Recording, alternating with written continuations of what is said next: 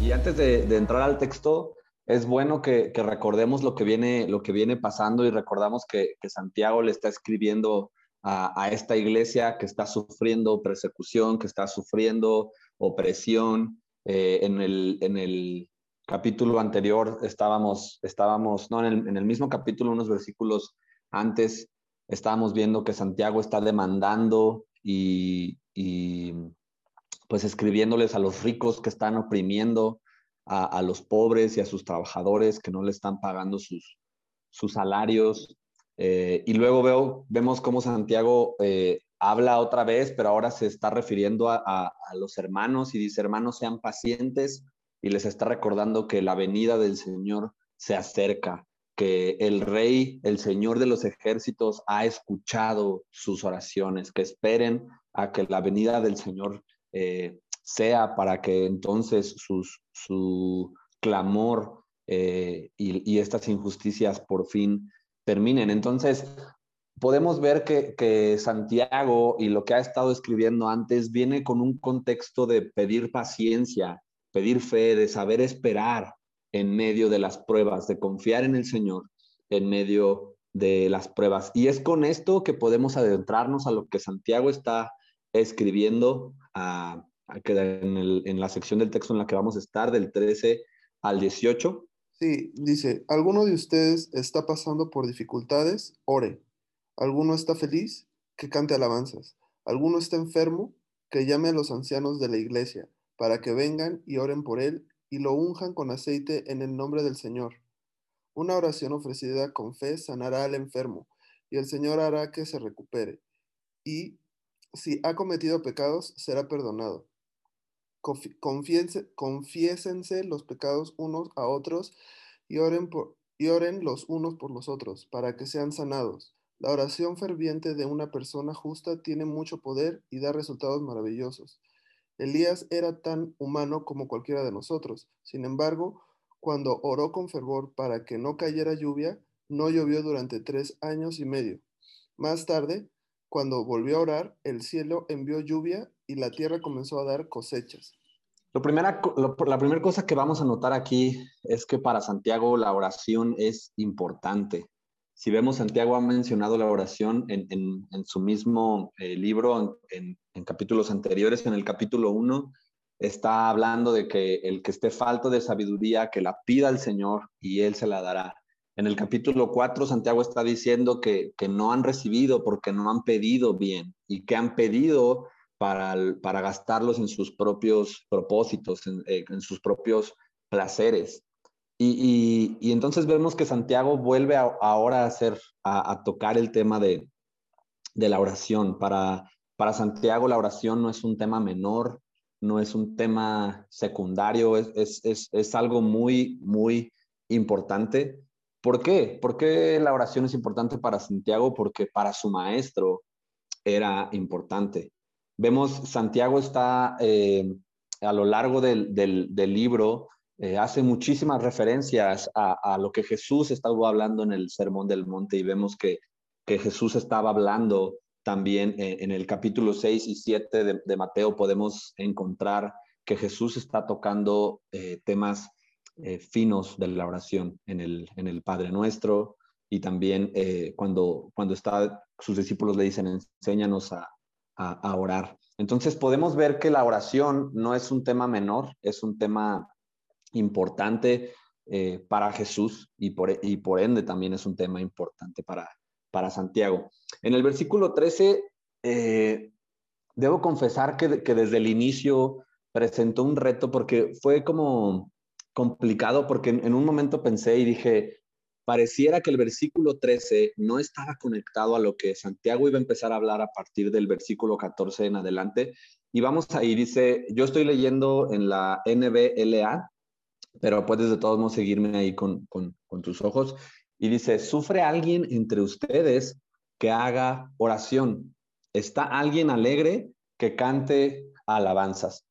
Y Básicamente, ¿por qué, por qué quizá tuve un poco de, problemas al conectarlo con lo que Santiago iba a, decir después? Porque Santiago aquí, cuando, cuando está hablando de, sufre alguien entre ustedes, eh, en, el, en el original es, es un sentimiento, es el, sentimiento de una persona que está pasando por pruebas, como, como, como lo dije en el, en el contexto.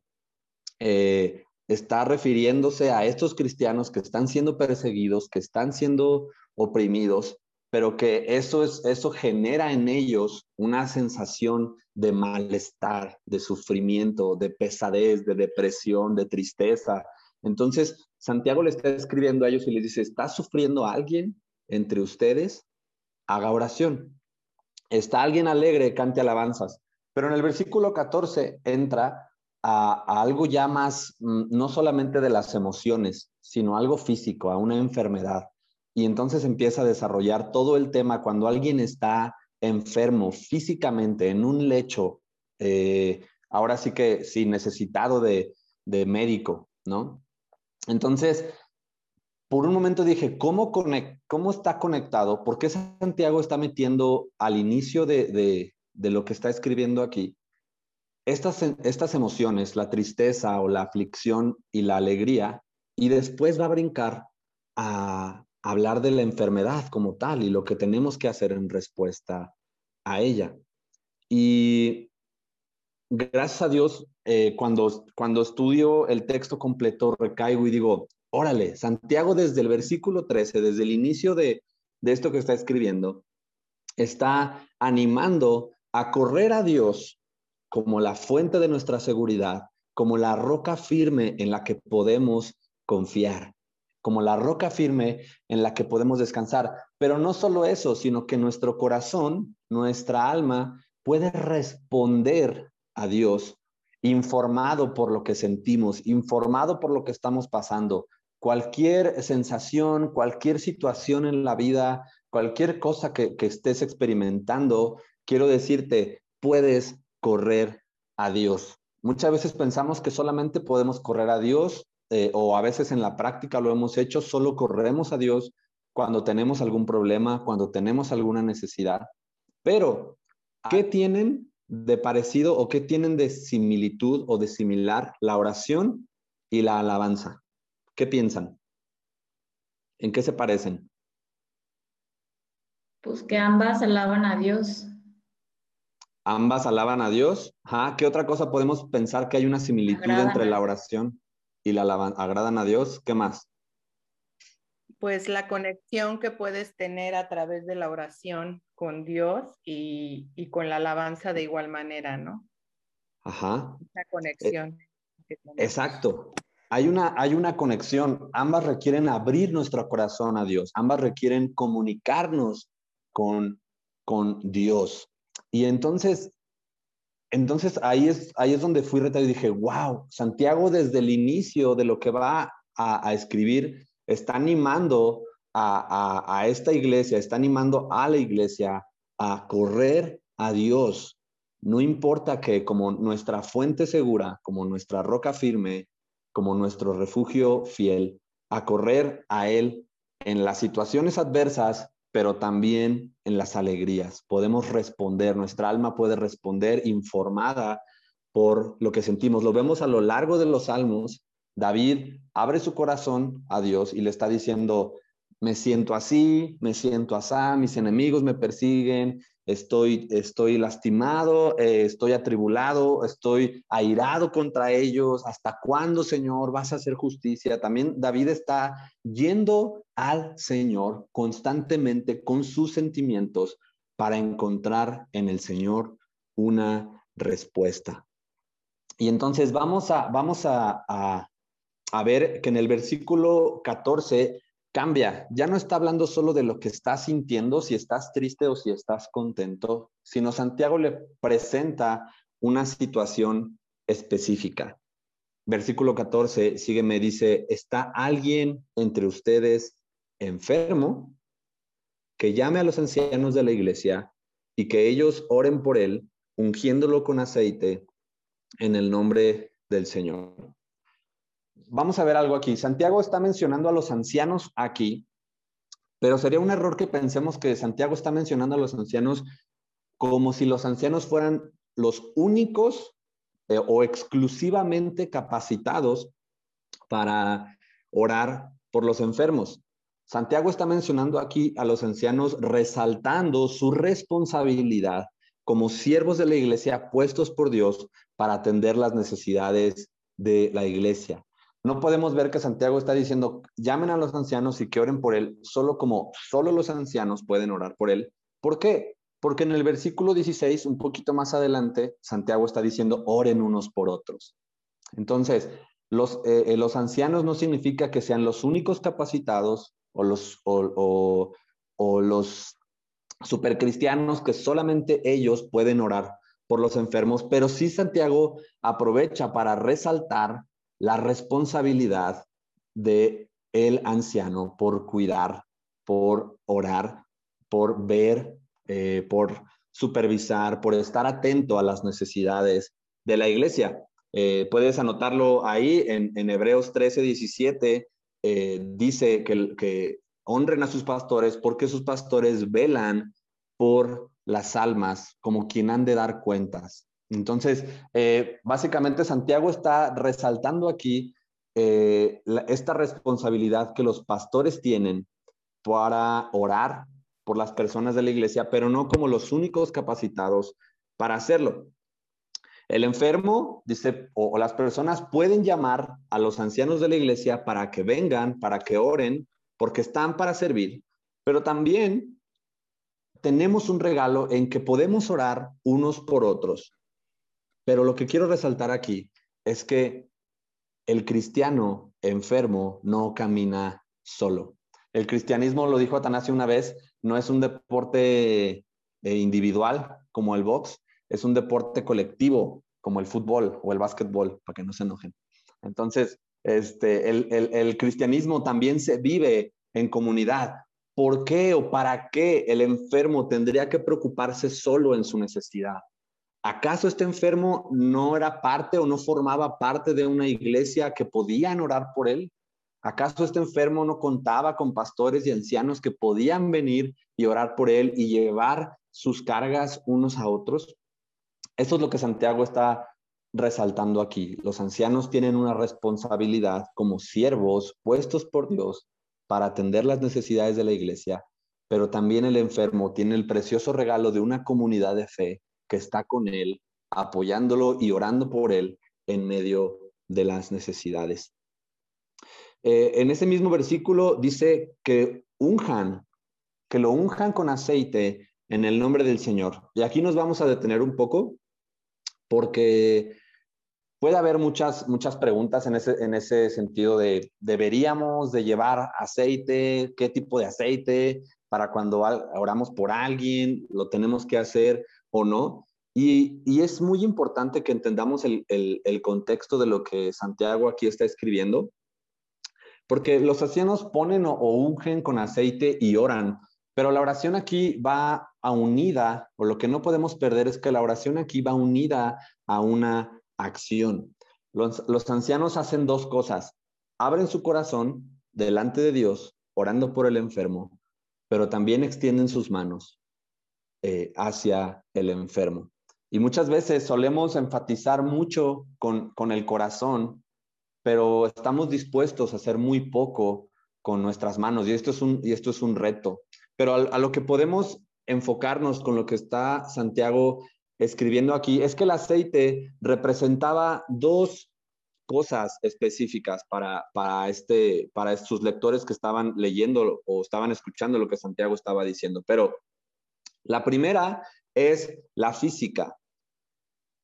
El aceite era un medio, era una forma, era, era, sí, una herramienta, un medio para mitigar el dolor y sanar las heridas. Físicamente, ellos no, en ese contexto, en ese momento, en ese tiempo, no tenían paracetamol, no tenían ibuprofeno, no tenían eh, cosas que, que, que, a lo mejor nosotros hoy tenemos a nuestro alcance para aliviar o para sanar el, el dolor, para para disminuir, para a lo mejor, no sé, el agua oxigenada, las, las vendas, etc., etc., etc., lo que pienses eh, cuando se está hablando de cuidar a un enfermo, pero lo podemos ver y si alguien me ayuda en Isaías 1, 6, eh, no sé, si tienes por ahí tu, tu, tu Biblia que puedas leer Isaías 1, 6. 1.6. Desde la planta del pie hasta la cabeza no hay en él cosas sanas sino herida, hinchazón y podrida llaga. No están curadas ni vendadas ni suavizadas con aceite. Entonces, estamos viendo que literalmente el aceite era una forma de mitigar el dolor, de suavizar eh, eh, estas heridas, de mitigar lo que el enfermo estaba pasando. El aceite en sí mismo no es un medio milagroso para sanar al enfermo, sino era una herramienta o un medio usado para poder mitigar el dolor. Esa es la primera cosa que el aceite simbolizaba. Pero la segunda cosa es la parte espiritual.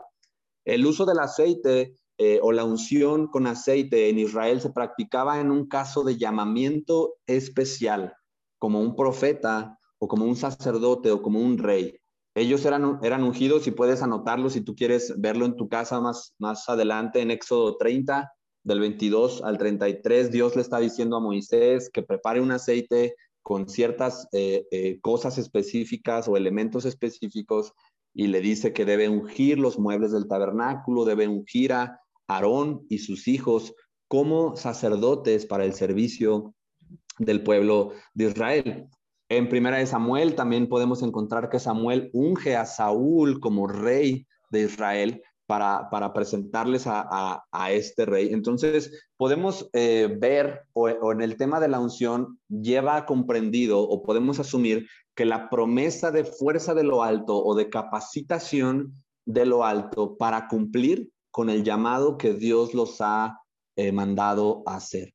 Entonces, un rey, eh, la unción era de, forma espiritual, era entendido que esta unción representaba una capacitación eh, o, fuerza o sabiduría de lo alto para que este rey pudiera hacer lo que estaba llamado a hacer.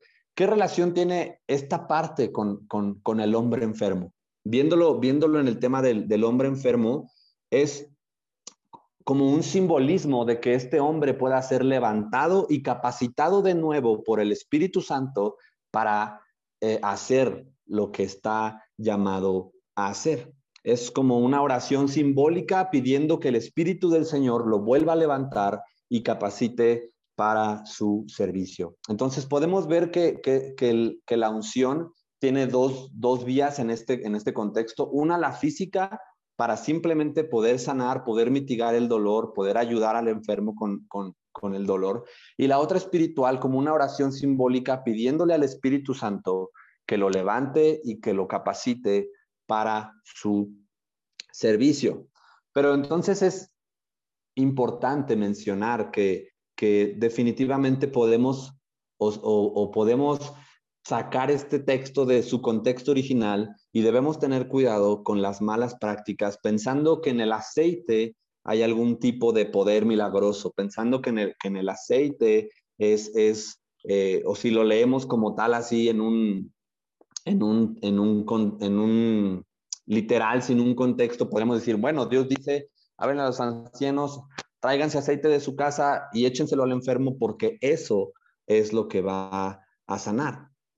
Pero debemos ser eh, sabios, salir a la, lectura bíblica para poder entender esto, y esto es algo que quiero enfatizar.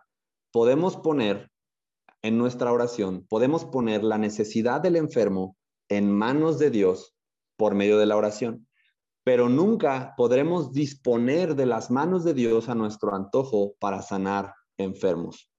Eso es, lo que me gustaría eh, dejar claro. Podemos poner las manos en las manos de Dios la necesidad del hombre enfermo, pero nunca podemos disponer de las manos de Dios a nuestro antojo para sanar enfermos.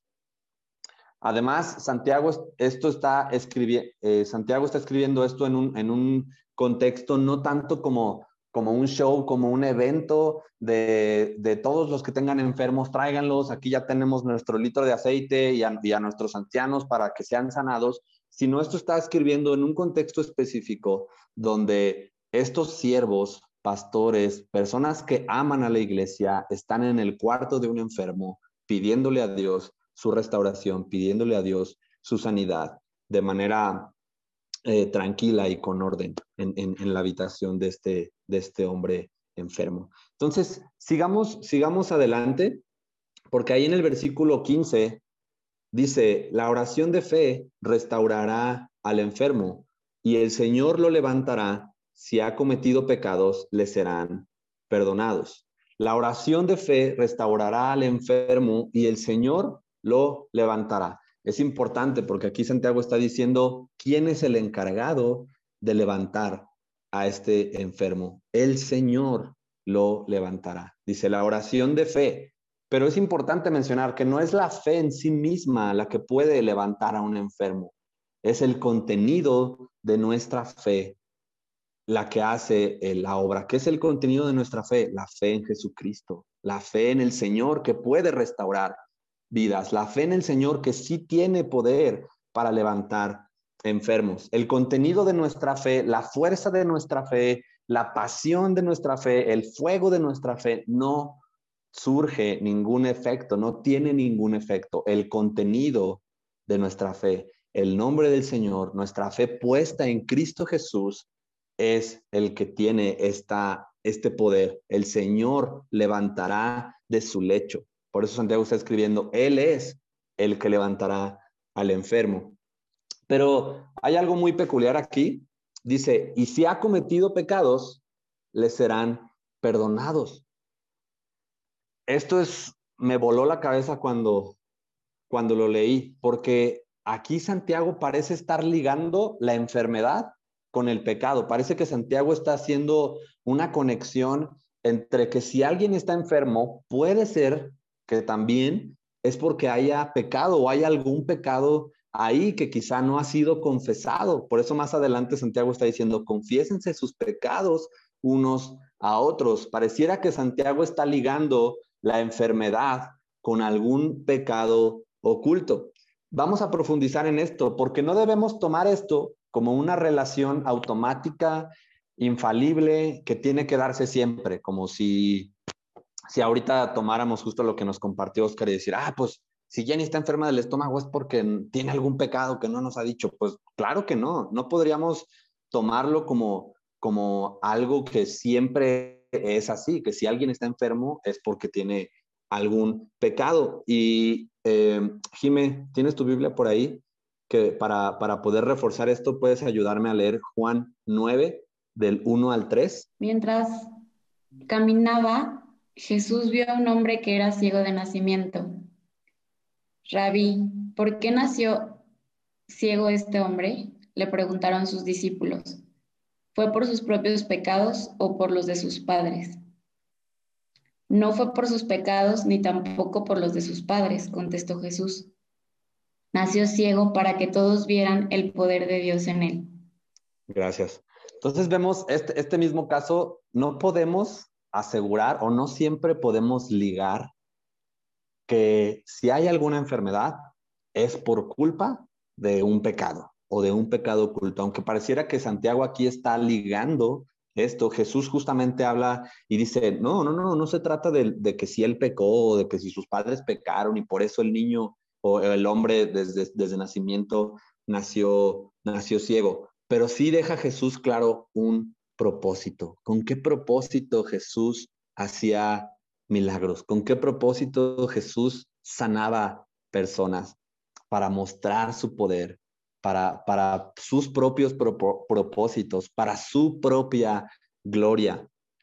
Pero también tenemos el caso como, como el hombre paralítico. ¿Recuerdan esta historia donde el hombre paralítico es bajado por, por la azotea de la casa para que Jesús lo sane y habían unas personas ahí como murmurando y Jesús les dice, ¿qué sería más fácil decirle a, este hombre, toma tu lecho y vete a tu casa o tus pecados te son perdonados? En esta historia que la encuentras en Marcos 2, del 5 al 12, Jesús sí pareciera también estar hablando de, alguna, de algún tipo de conexión o de algún tipo de relación entre la enfermedad y entre los pecados. Eh, en el Salmo, Salmo 32. Dice, cuán bienaventurado es aquel cuya transgresión es perdonada, cuyo pecado es cubierto. Cuán bienaventurado es el hombre a quien el Señor no culpa de iniquidad y en cuyo espíritu no hay engaño. Mientras callé mi pecado, mi cuerpo se consumió con mi gemir durante todo el día, porque día y noche tu mano pesaba sobre mí. Mi vitalidad, vitalidad se desvanecía con el calor del verano. Te manifesté mi pecado y no encubrí mi iniquidad. Dije, confesaré mis transgresiones al Señor y tú perdonaste la culpa de mi pecado. Gracias, Rob. Entonces, pareciera, o qué, o qué podríamos eh, decir aquí, porque pareciera que en un momento podemos decir, bueno, no es una ley, no siempre la enfermedad tiene que estar ligada al pecado, pero eh, también encontramos casos donde sí puede o sí pareciera tener una conexión. El, tener un pecado como oculto pareciera tener una conexión en la enfermedad eh, física. Entonces, no, para no meternos ahí a, qué entonces, qué es la correcta o así, lo que sí podemos rescatar de esto es que aquí hay una sola revelación de que Dios tiene poder para salvar, Dios tiene poder para sanar y solamente en Dios está el poder para perdonar al hombre pecador. Y esto es con lo que nos, lo, que nos queremos quedar. Por eso Santiago dice, y si ha cometido, en estas preciosas palabras podemos, podemos encontrar, y si ha no es, no es algo que siempre pase, pero si ha cometido pecados, le serán perdonados. Lo que podemos sacar de aquí o lo que sí podemos asegurar con, toda seguridad, valga la redundancia, es que solo en Dios está el poder para sanar al enfermo y solo en Dios está el poder para perdonar al pecador. Y eso es lo que con lo que sí nos tenemos que quedar del, del versículo 15. La oración de fe restaurará al enfermo y el Señor lo levantará. Entonces significa que el Señor tiene la autoridad y es soberano sobre la enfermedad y sobre la sanidad.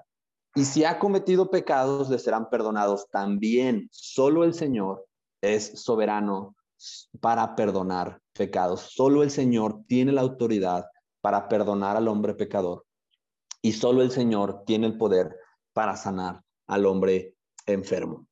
Vamos a, vamos a avanzar en el, en el versículo 16. Dice, por tanto, confiesen sus pecados. Por tanto, esta, esta palabra está ligando esto, entendiendo que el Señor es el único capacitado para perdonar, entendiendo que el Señor es el único que tiene el poder para sanar al hombre enfermo. Entonces, ahora, en respuesta a esto, confiesen sus pecados unos a otros para que sean sanados y oren unos por otros, perdón, para que sean sanados.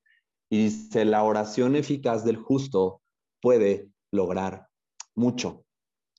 No podemos perder que esta palabra, porque es la que va a darle sentido a lo que Santiago está escribiendo aquí, por tanto, entendiendo que el Señor es el dueño, que el Señor es el único con la autoridad de sanar, que eh, el Señor Dios Todopoderoso es el único capacitado para perdonar al hombre pecador. Entonces, ahora sí, vengan unos a otros y confiesen sus pecados. Pero entonces, entendiendo la soberanía y el poder de Dios, la confesión unos a otros se vuelve un regalo de Dios en la comunidad y no un motivo para chismear, no un motivo para sentirte superior, no un motivo para, para tener poder y controlar a alguien más porque yo sé algo de ti, que tú me contaste. Entonces, ¿por qué? Porque ahora sí se entiende, por lo que acaba de decir Santiago, que el Señor es el único santo, que el Señor es el único justo, que el Señor es el único poderoso para sanar, que el Señor es el único capacitado para perdonar. Si lo viéramos de otro modo, sería como un ciego que le pidiera a otro ciego que lo, que lo guiara. Pero debemos entender que tanto el que confiesa como el que escucha esa confesión están necesitados de un Salvador. Tanto el que viene con, con su hermano a confesar su pecado, tanto en los oídos que están escuchando esa confesión necesitan a alguien mejor que los salve, necesitan a alguien mejor que sane sus pecados, porque en nosotros, hermano, en ti y en mí, no hay ningún poder. El poder viene de lo alto. Es el Señor quien le place sanar y es el Señor quien le place perdonar al hombre pecador. Entonces, Dice, por tanto, confiesen sus pecados, pero entonces debemos leer esto a la luz de que Dios nos está regalando comunidad, nos está regalando su iglesia, nos está haciendo parte de una familia donde podemos venir unos con otros, confesar nuestros pecados. ¿Para qué? ¿Para qué fue que también el Señor sanó a este hombre ciego? Para sus propósitos, para su gloria. Entonces, la confesión de pecados se vuelve una hermosa herramienta donde cada cristiano tiene acceso a ser recordado por su hermano de la gracia que descendió del cielo de Jesús que tomó la cruz en nuestro lugar y ser recordados de estas buenas noticias del glorioso evangelio. Entonces, la confesión unos a otros ya no se ve más como, chin, es que, ¿qué van a pensar de mí? Chin, es que si yo le digo esta, a este hermano con lo que estoy batallando, ya no me va a ver igual. Tenemos que venir con ojos y un corazón centrado en que este hermano al que yo le estoy confesando mis pecados, Él también es un recipiente de la gloriosa gracia de Dios para su vida. Entonces la, la confesión unos a otros se vuelve un hermoso regalo y entonces nos apunta a que confiesen sus pecados unos a otros y luego Santiago dice, y oren unos por otros. Entonces, ves como, como este, esta precioso, literalmente regalo que tenemos acceso hoy tenemos la oportunidad de tener una familia de la fe que nos va a recordar la gracia que Jesús nos mostró en la cruz, confesando nuestros pecados, no luchando solos en medio de la prueba, no luchando solos en medio de la enfermedad. Y luego, aparte, tenemos la oportunidad de orar unos por otros y correr juntos al Padre, correr juntos delante del trono de la gracia de Dios para hallar socorro. ¿Te acuerdas lo que dije al inicio? Santiago desde un inicio estaba diciendo, vayan a Dios, en respuesta a lo que está pasando, tienen un refugio seguro, tienen una fuente eterna, tienen una roca firme, podemos ir a Dios. Pero ahora Santiago está diciendo, las buenas noticias no se han acabado, tienes una familia de la fe con las que juntos pueden correr a ese Dios. Versículo 16, por tanto, confiesen sus pecados unos a otros. Ahora sí podemos entender el ánimo, el regalo, el privilegio que tenemos de confesar sus pecados unos a otros y orar unos por otros para que sean sanados. Vamos a, la segunda parte del versículo 16. La oración eficaz del justo puede lograr mucho. Ojo aquí, con lo mismo que, veníamos hablando. Santiago dice puede lograr mucho, no dice puede lograr todo. ¿Verdad que no? Porque es es usado o, muy mal entendido a veces que, bueno, este, la oración eficaz del justo puede lograr mucho y, a veces pensamos o se, se, ha mal usado esto para que si el milagro no sucede, para que si la sanidad no ocurre, estas personas digan, es que te faltó fe, es que, es que no creíste, es que no fue eficaz tu oración. Pero entonces, ¿qué pasa? Pensamos o, otra vez volvemos a pensar que la oración o nuestra fe o nosotros mismos o dice, ah, es que dice la oración eficaz del justo. Es que, ¿sabes qué? Esta semana no fui tan justo, le hablé mal a mis hijos, traté mal a mi esposo, a mi esposa, entonces como, como esta semana no, no hice bien las cosas, a lo mejor por eso mi oración no tuvo poder. ¿Cuál es el error aquí? que otra vez volvemos a centrar los ojos en alguien más para la sanidad, volvemos a centrar nuestra atención en, en otra cosa que no es Dios para la sanidad, para que estas puede mucho, para que estas cosas maravillosas sucedan, lo ponemos como es que no fue él, es que a lo mejor no le eché el, aceite correcto, o es que a lo mejor eh, no fui bueno esta semana, entonces volvemos a poner los ojos en otras cosas y nos distraemos de todo lo que Santiago está intentando comunicar. Dios, pon tus ojos en Dios, Él es el único capaz, Él es el que lo hace. A Él le plació eh, disponer de la oración de sus hijos, a Él le plació hacer partícipe a sus hijos de lo que Él quiere hacer en la vida de las personas. Y es ahí donde tenemos que centrarnos. La oración del justo, en esta palabra justo, eh, y esto es algo que debemos entender, hermano, la oración del justo no significa de un cristiano súper piadoso que no falla, un cristiano perfecto que no ha fallado. Entonces, él, cuando él ore, la oración eficaz de, de Oscar Mata, él es un hombre justo, él, él eh, si él eh, ora, entonces ahí sí va a pasar. Si si Atanasio ora, mira, ya está extendiendo las manos, si Atanasio ora como él es un hombre justo, eh, entonces si él ora eficazmente, ahora sí van a pasar las cosas. No, la palabra justo que usa Santiago aquí está entendiendo en que la palabra justo es un hombre que ha sido, que ha entendido, que ha sido justificado por la obra de Cristo. Entonces, ¿quién es un hombre justo aquí? el hombre que ha puesto su fe en Jesús, el hombre que ha sido justificado por la obra de Cristo en la cruz. Entonces, eh, sería, un, sería, sería un error eh, sacar a Dios de la ecuación y, decir, bueno, entonces, si vivo bien, si me porto de una manera piadosa, si vivo de una manera en la que Dios le agrada y oro eficazmente así, entonces Dios va a hacer lo que yo diga en mi oración. No, Dios siempre está al control, Dios es el que dispone, Dios es el que tiene el poder.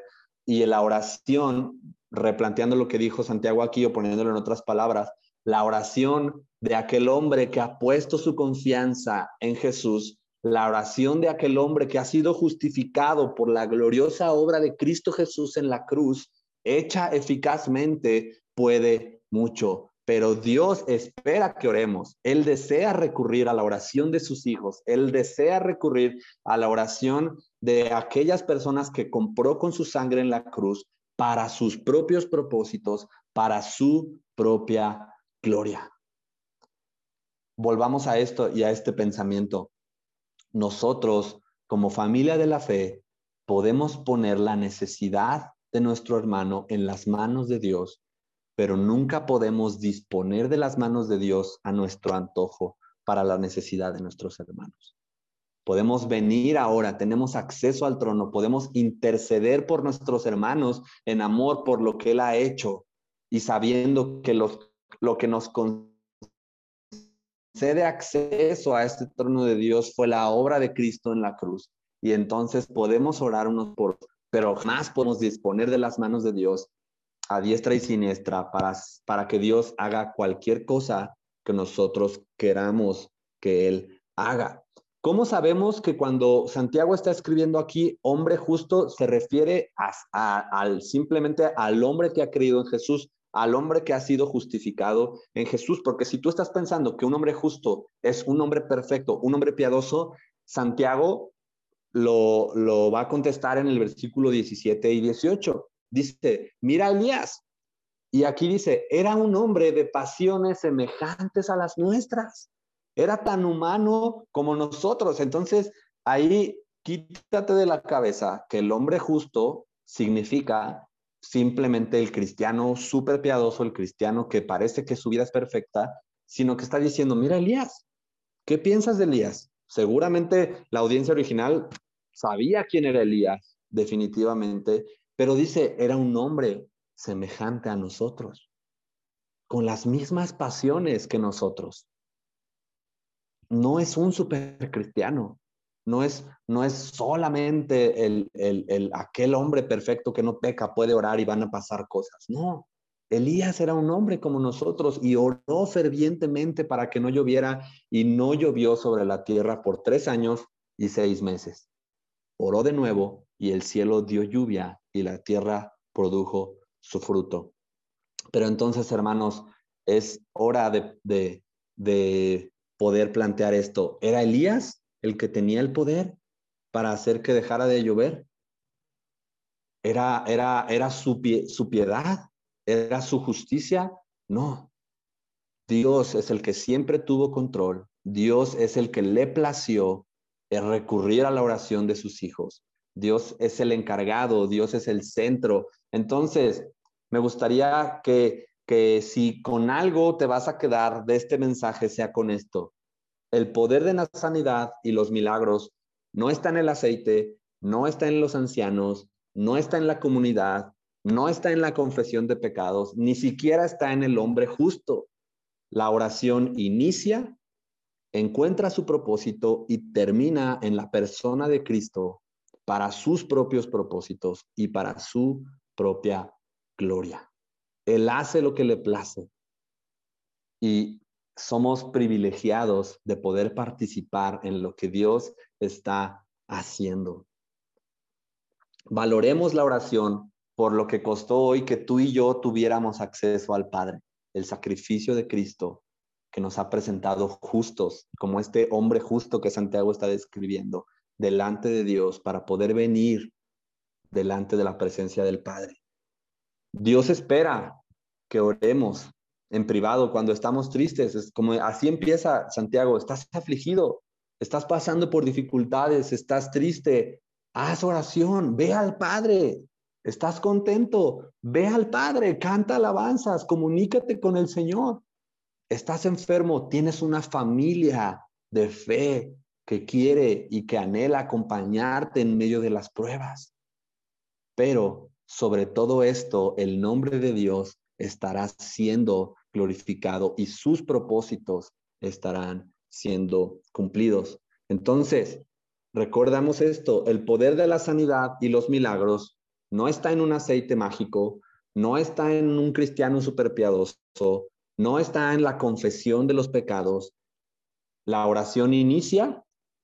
¿Por qué? ¿Por qué inicia? Porque el que nos el que hace posible que oremos fue Cristo Jesús. La oración inicia también encuentra su propósito porque es para Él y por Él y termina. Entonces, desde el inicio hasta el fin, la oración encuentra su propósito en Cristo y es para sus propósitos y para su propia gloria.